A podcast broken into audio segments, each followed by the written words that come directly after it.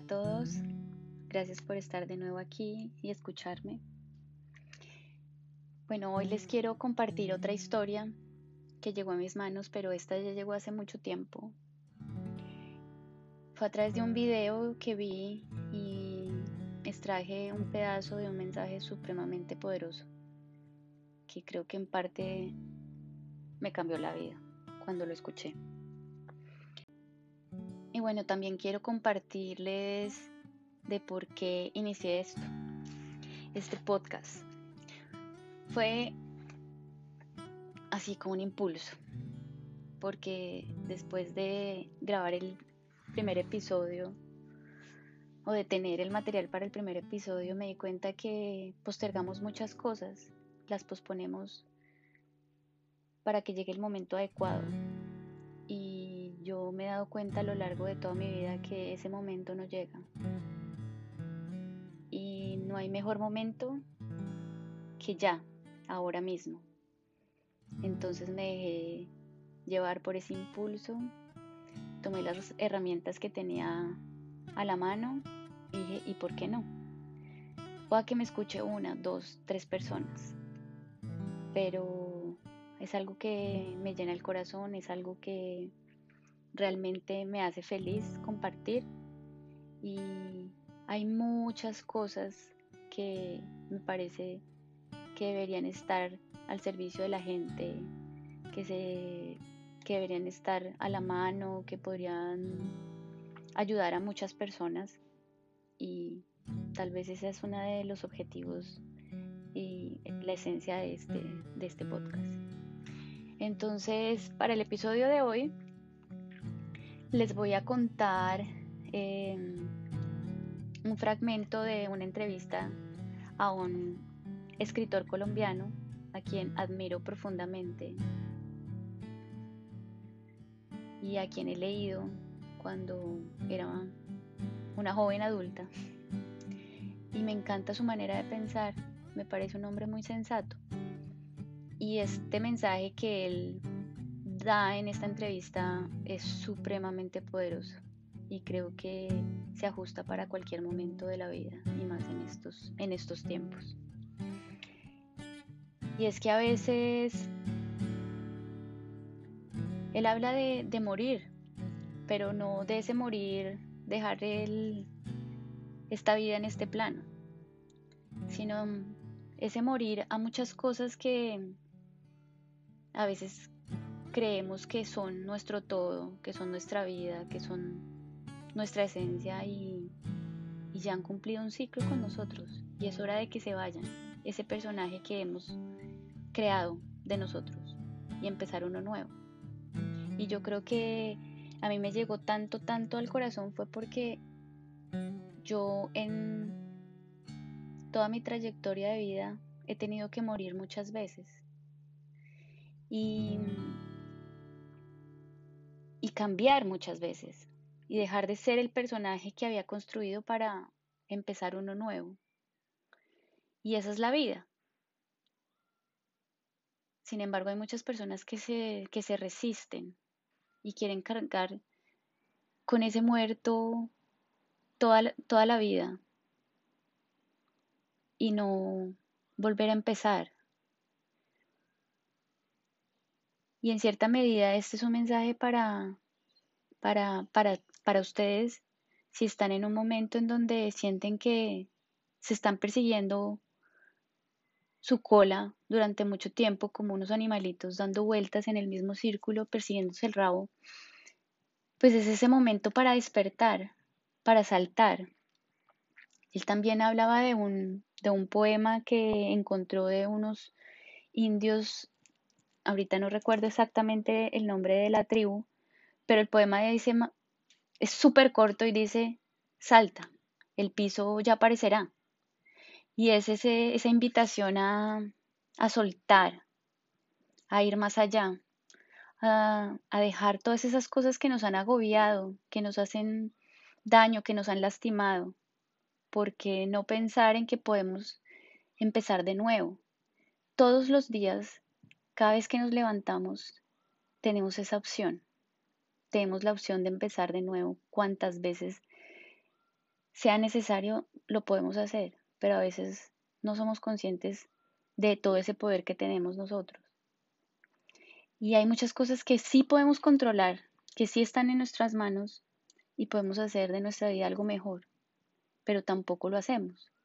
Entonces, qué bonito es poder encontrar estas herramientas en el camino para todos aquellos que están en esa búsqueda de volver a empezar, de ir detrás realmente por la vida que, que siempre han soñado vivir y no han podido. Yo creo que yo soy una inquieta, curiosa de la vida desde muy chiquita.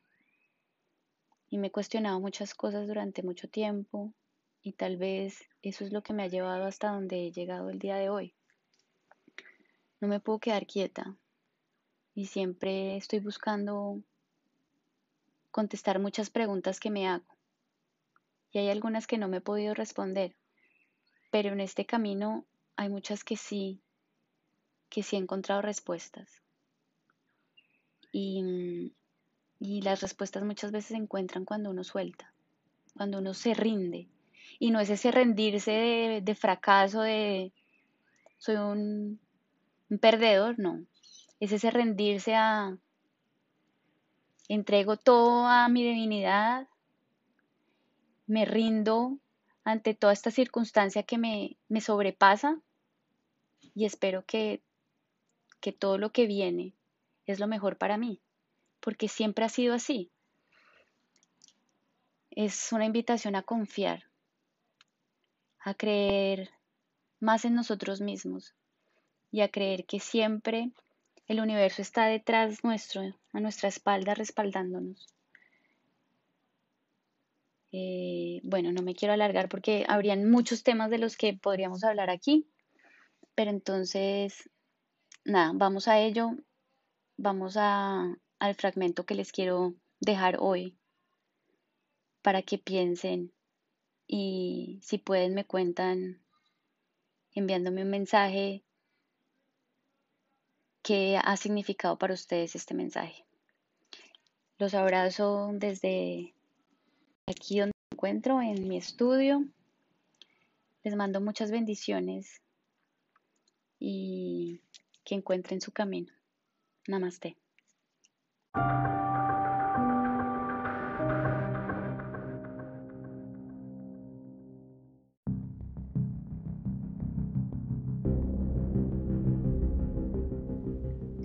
Hay que renunciar a los trabajos que no nos hacen felices. No hay que estar en relaciones de pareja que ya no nos satisfacen. No hay que sostener un estatus si de pronto no lo podemos sostener. No le tenemos que tener miedo a la pobreza o a la necesidad. Muchos de nuestros padres y nuestros abuelos pasaron guerras y fueron personas muy dignas en medio de la necesidad. El capitalismo nos hace creer que eso es casi vergonzoso y no lo es. Lo que es vergonzoso es tener mucho dinero y ser un estúpido. Lo fundamental no es la plata ni el estatus. Lo fundamental es el sentido profundo de tu existencia y a eso tienes que entregarte. Puede ser cualquier oficio. Algún día vamos a estar en un consultorio y al salir nos van a decir, cáncer, te quedan tres meses de vida. ¿Y de qué te agarras cuando sabes eso? ¿Del dinero? ¿De la fama? ¿Del prestigio? ¿De qué te sirve tu ego ahí? Absolutamente de nada. Todo se pone en su justo lugar y te queda el profundo sentido de tu vida. Yo creo que uno gasta la vida de tanto usarla y hay momentos de la existencia donde uno cree que está agotada, que uno ya no puede más. Entonces uno se repite de mala manera los afectos, ama muy parecido, elige parejas similares, comete los mismos errores, parece un vestigio dando vueltas y vueltas en un laberinto interminable hasta que llega un momento en el que uno para y dice, no puedo más, no puedo seguir con esto. De alguna manera se siente uno fingiendo, siente que ese que ha sido por tanto tiempo ya no es, que hay gente que se dedica a defender ese cadáver, ese muerto, gente que carga con ese muerto de por vida y le da miedo morirse. Yo le recomendaría a la gente dejarse morir, muérase, deje ese personaje atrás, no pasa nada, no tenga miedo, no le dé miedo morirse y reinventarse. Reinvéntese. con otras categorías, con otros gustos, con otros deseos, con otras formas de amar. Y creo que a lo largo de la vida hay que aprender a morir muchas veces. De lo contrario empiezas a repetirte. Y es esa gente que de tanto repetirse ya se parece mucho a sí misma y cada vez se parecen aún más y más. Y eso es horrible, es una fatiga. Eso también da una falta de riqueza y generosidad con el mundo. Yo creo que lo más sabio es intuir bien, reconocer esos momentos y morirse.